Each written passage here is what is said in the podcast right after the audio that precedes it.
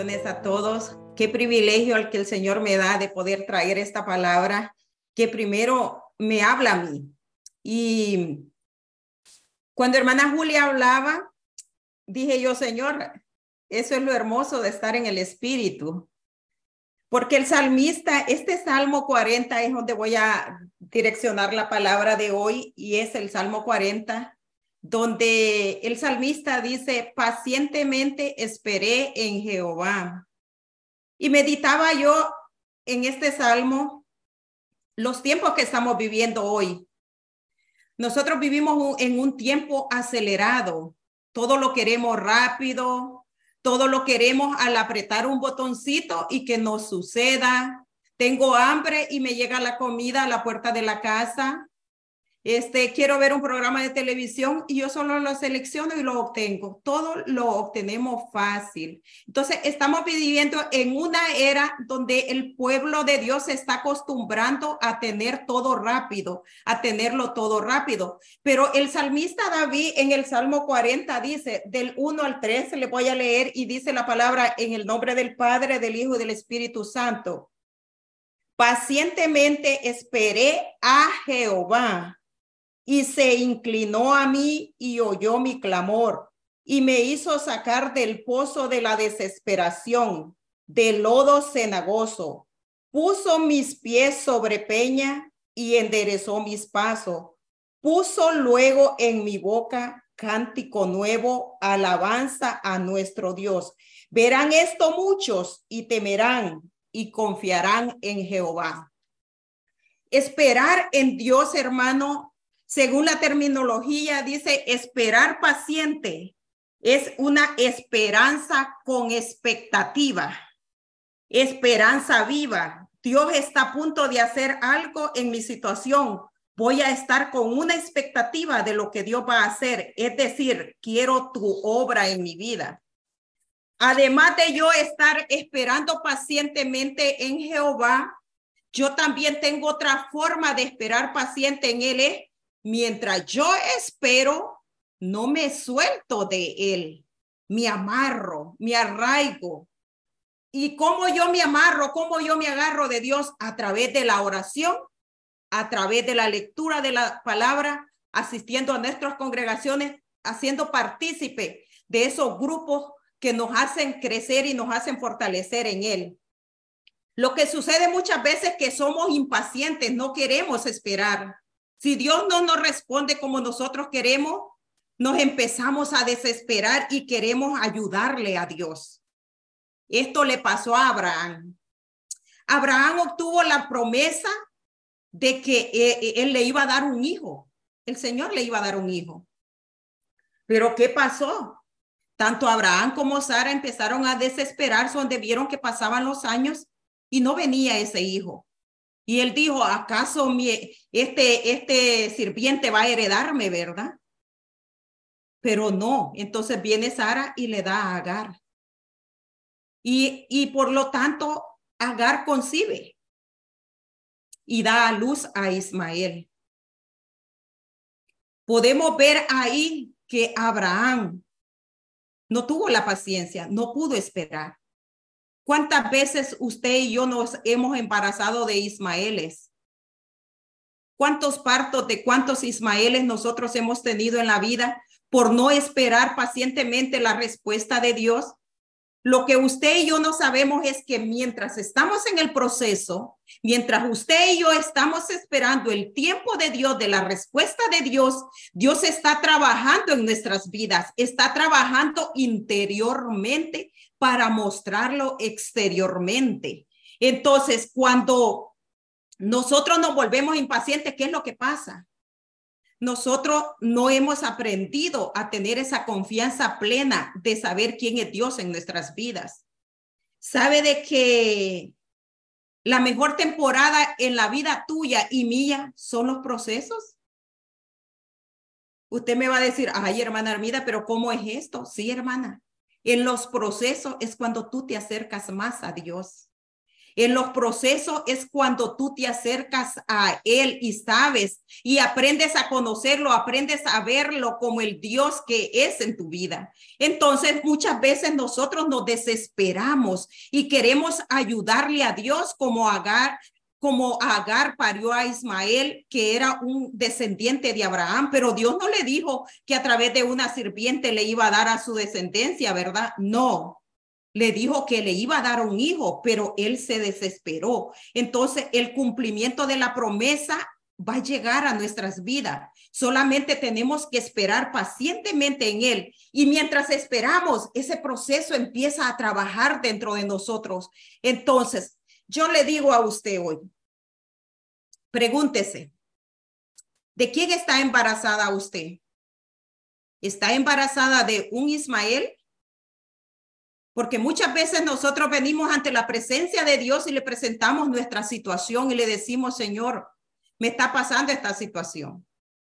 Pero ¿qué hacemos? Nos levantamos inmediatamente, nos movemos y no esperamos a escuchar la voz de Dios que nos está diciendo. Porque para que haya una conversación tiene que ser de dos y hablan los dos, ¿verdad? Pero muchas veces nosotros venimos ante Él y solo hablamos nosotros. Pero sigamos con, con Abraham.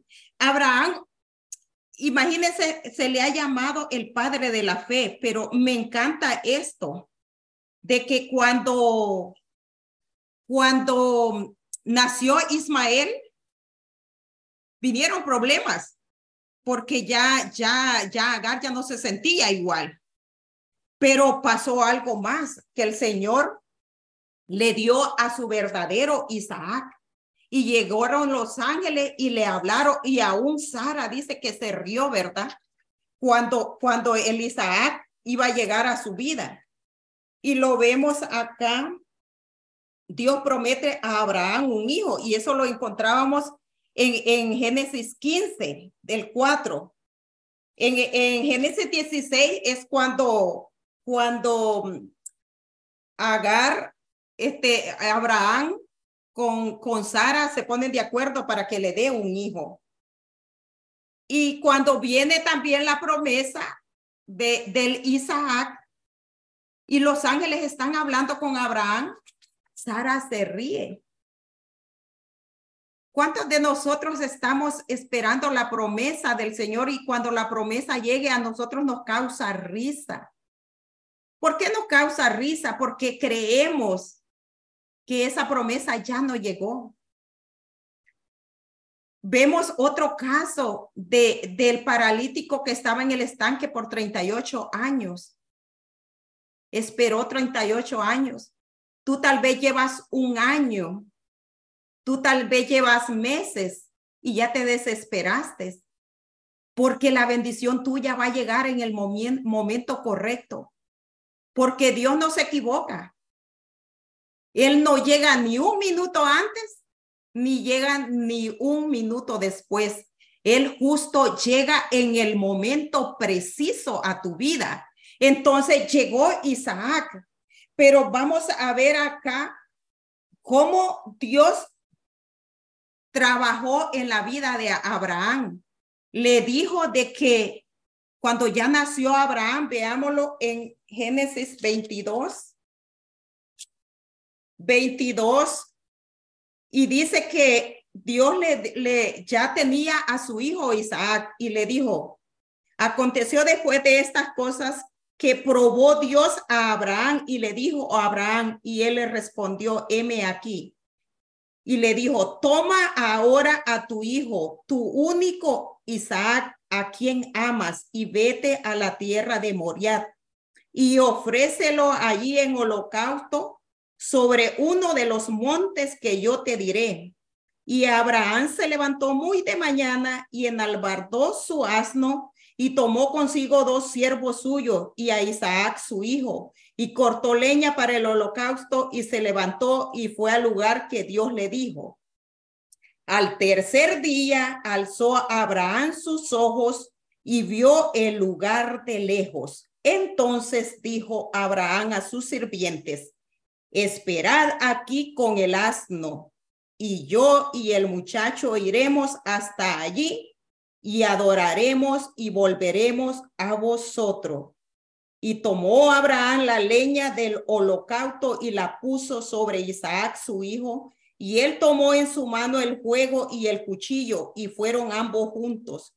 Entonces Abraham, Isaac, y entonces habló Isaac a Abraham, su padre, y dijo, Padre mío.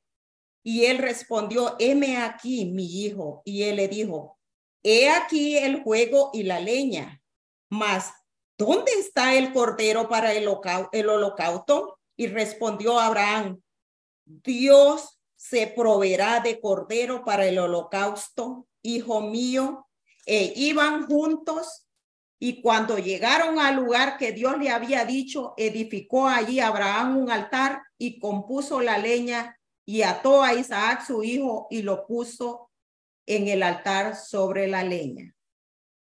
Dice de que Abraham cuando Dios le dijo que ofreciera en holocausto a su hijo, caminó tres días desde su casa hasta el monte donde él le iba a indicar.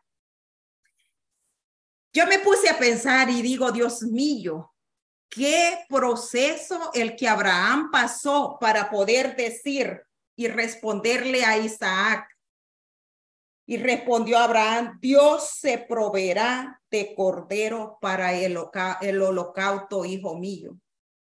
Esos tres días de camino tuvieron que hacerle meditar en el silencio a Abraham. Solo Dios sabe lo que había en su mente. Imagine su único hijo, el único hijo de la promesa. Pero él fue obediente a Jehová. ¿Y por qué fue obediente? Porque él ya había aprendido la lección. Él aprendió la lección que cuando nos adelantamos y queremos ayudarle a Dios, vienen los Ismaeles. Aunque la promesa está dicha para ti y para mí, nosotros queremos ayudarle a Dios.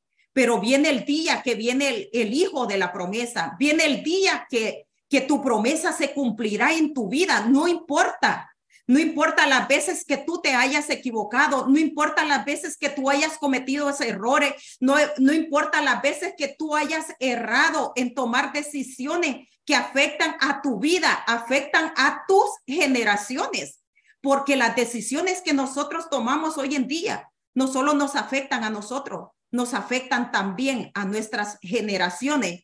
Entonces, todo el proceso que Abraham vivió a través de Ismael pudo haber contestado ya a Isaac esto y decirle, Dios se proveerá de cordero para el holocausto, hijo mío. Entonces, hermano, tenemos que entender que cuando Dios da una promesa a sus hijos, se va a cumplir. Solo tenemos que esperar pacientemente en Él. Y esperar pacientemente en Él es con esa expectativa. Tener paz mientras esperamos tener paz y vivir la vida en plenitud con Él. Mientras tú pasas el proceso, a veces no es fácil poder cantar, no es fácil poder adorar, pero dice que esperar pacientemente en Jehová es esperar agarrado de Él, no soltándote de Él, sino agarrarte de Él, agarrarte de sus promesas, agarrarse de su palabra. ¿Por qué? Porque esa es la que te va a dar vida, es la que te va a fortalecer y esa es la que te va a llevar a parir los Isaac, a parir la promesa que Dios ha depositado en tu vientre, a parir esas promesas que Dios declaró de antemano para ti y para tus generaciones. Y miren qué hermoso esto. Nosotros podemos ver que hay muchas historias en la Biblia donde nosotros podemos ver hombres y mujeres que esperaron con expectativa de Dios y una de, uno de ellos son los jóvenes hebreos, Sadrach, Mesach y Abednego, cuando el, el rey le dijo que los iba a meter al horno de fuego. Él les dijo, bueno, le dijo, nos salve Dios o no nos salve, no nos arrodillaremos entonces, eso es, lo, eso es lo que Dios quiere que usted y yo aprendamos a desarrollar en nuestras vidas, que se haga un estilo de vida en nosotros, el tener esa dependencia de Dios, que suceda lo que sucede en nuestras vidas, Él tiene el control para nosotros y eso es lo hermoso. Cuando estamos esperando pacientemente, como les decía, Dios está trabajando interiormente en nuestras vidas. Él, él, él, él nos ha dicho que Él, Él va a cumplir cada una de las promesas en nuestra vida y dice, mire, los beneficios que usted y yo obtenemos al esperar pacientemente en Jehová. Dice, y se inclinó y oyó mi clamor. Hermano, el Señor se inclinó para escucharlo a usted y se inclinó específicamente para decir, específicamente para Julia, específicamente para Carlos, específicamente para Ramona, no para el grupo, no para la multitud, se inclinó a escucharte a ti, porque dice, clamó a Jehová y él escuchó su clamor. En el momento de tu situación, ¿qué es lo que estás hablando tú? ¿Qué es lo que dice tu boca? ¿Estás trayendo queja a Jehová? ¿Estás trayendo reclamo? ¿Estás trayendo lamento? ¿O estás trayendo alabanza al Señor? Porque dice que Él se inclinó para escucharlo. Qué hermoso, hermano, que el Señor se incline, que se detenga y se incline para escucharte a ti. Y dice que cuando lo escuchó, me hizo sacar del pozo de la desesperación, del lodo cenagoso. Hermano, cuando nosotros nos metemos al pozo, tú no tienes la capacidad para salirte solo. Él te sacó. Tú no te saliste solo, dice que Él te sacó. Hermano, cuando estemos en el pozo, reconozcamos que necesitamos ayuda. Entendamos que no vamos a salir solo. Esa es la noticia que te tengo. Tú no vas a salir sola del pozo. El que te va a sacar del pozo de la desesperación, del lodo cenagoso, dice. El lodo cenagoso es un lodo, es una tierra inestable, movediza, tú te caes con facilidad y tu pie no está firme. Entonces, cuando tú estás inestable, cuando tu pie está repalando, no pretendas que te vas a salir sola del pozo. Mi amado hermano, pide la ayuda. No te quieras creer el súper espiritual, el súper hermano. Hermano, podemos conocer la palabra de Dios desde la A hasta la Z, desde Génesis hasta el Apocalipsis. Pero eso no quiere decir que tú no vas a caer en el pozo, porque va a llegar ese momento, porque la hermana Armida puede ser fuerte en una área, pero en la otra es débil. No todo, no todo en nuestra vida va a ser bonanza, porque sí estamos en las manos de Dios y Él ha prometido bendecirnos en todo. Pero como dijo, en el mundo tendréis aflicciones, pero confía porque yo he vencido al mundo. Eso indica que, hermanos, usted y yo vamos a llegar a ese pozo. Pero, ¿qué es lo que tú vas a hacer? Vas a clamar, vas a clamar y vas a tener esa bendición y ese privilegio que Él te se incline a ti y te escuche a ti específicamente. Hermano, esa es la bendición y la, la felicidad que usted y yo tenemos que tener, la dicha que él no, él se inclina para escucharnos específicamente a nosotros. Ay, amado, es que yo cuando, cuando podía ver esto, yo decía, Dios mío, si el pueblo de Dios entendiera lo bendecidos que somos, si entendiéramos realmente lo que es pasar tiempo con Él, el intimar con Él para que Él nos escuche.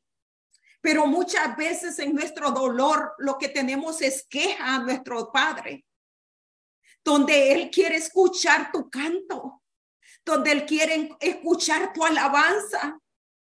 Hermano, detengámonos, parémonos en las sendas antiguas y miremos lo que estamos haciendo de nuestras vidas. ¿Qué es de nuestras vidas hoy en día? Vivimos a prisa. No caigamos en la rutina del mundo, no caigamos en el vicio del mundo. Detengámonos y hablemos con papá. Él conoce tu necesidad. Él conoce lo que estás viviendo. No, no, no, no te creas menos espiritual. ¿Sabe que esto pasa más en el liderazgo? Ay, pero sé que yo soy el diácono. yo soy aquí, soy allá, ¿qué van a decir si yo pido ayuda? No, hermano. Para salir de un lugar tú necesitas a alguien. Y a ese te tengo la noticia, se llama Jesucristo. Pero también tienes a tus hermanos en la fe para que te ayuden. Y yo te digo, ja, yo he estado tantas veces en tantos pozos que si no fuera por esos pozos que yo he estado, hermana, no te estaría predicando, no te estaría hablando esta palabra ahora.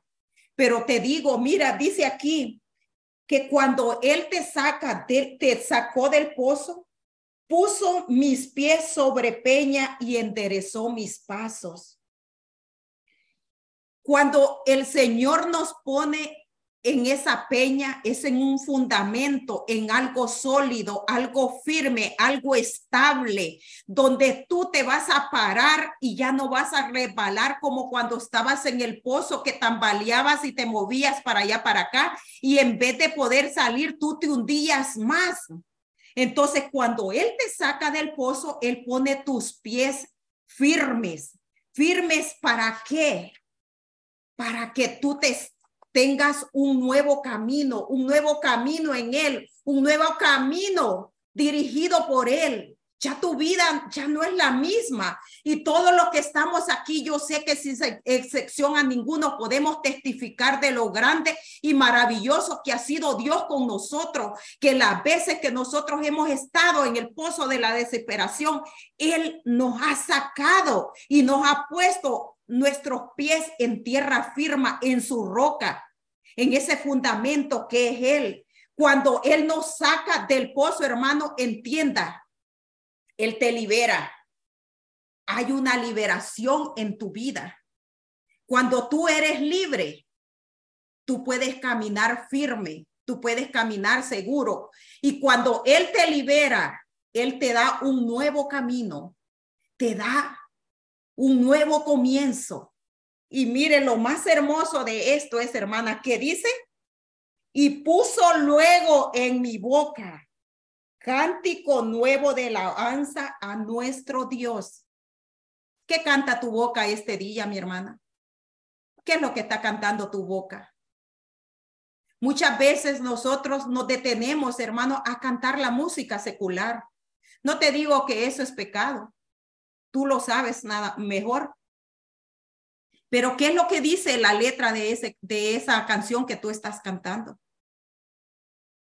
Aún hay cantos que cantan para Dios. Tú tienes que meditar en la letra que estás cantando también. Pero Él dice que puso en tu boca un cántico nuevo. Es ese canto que tú le vas a dar de alabanza a Él. A Él y nadie más.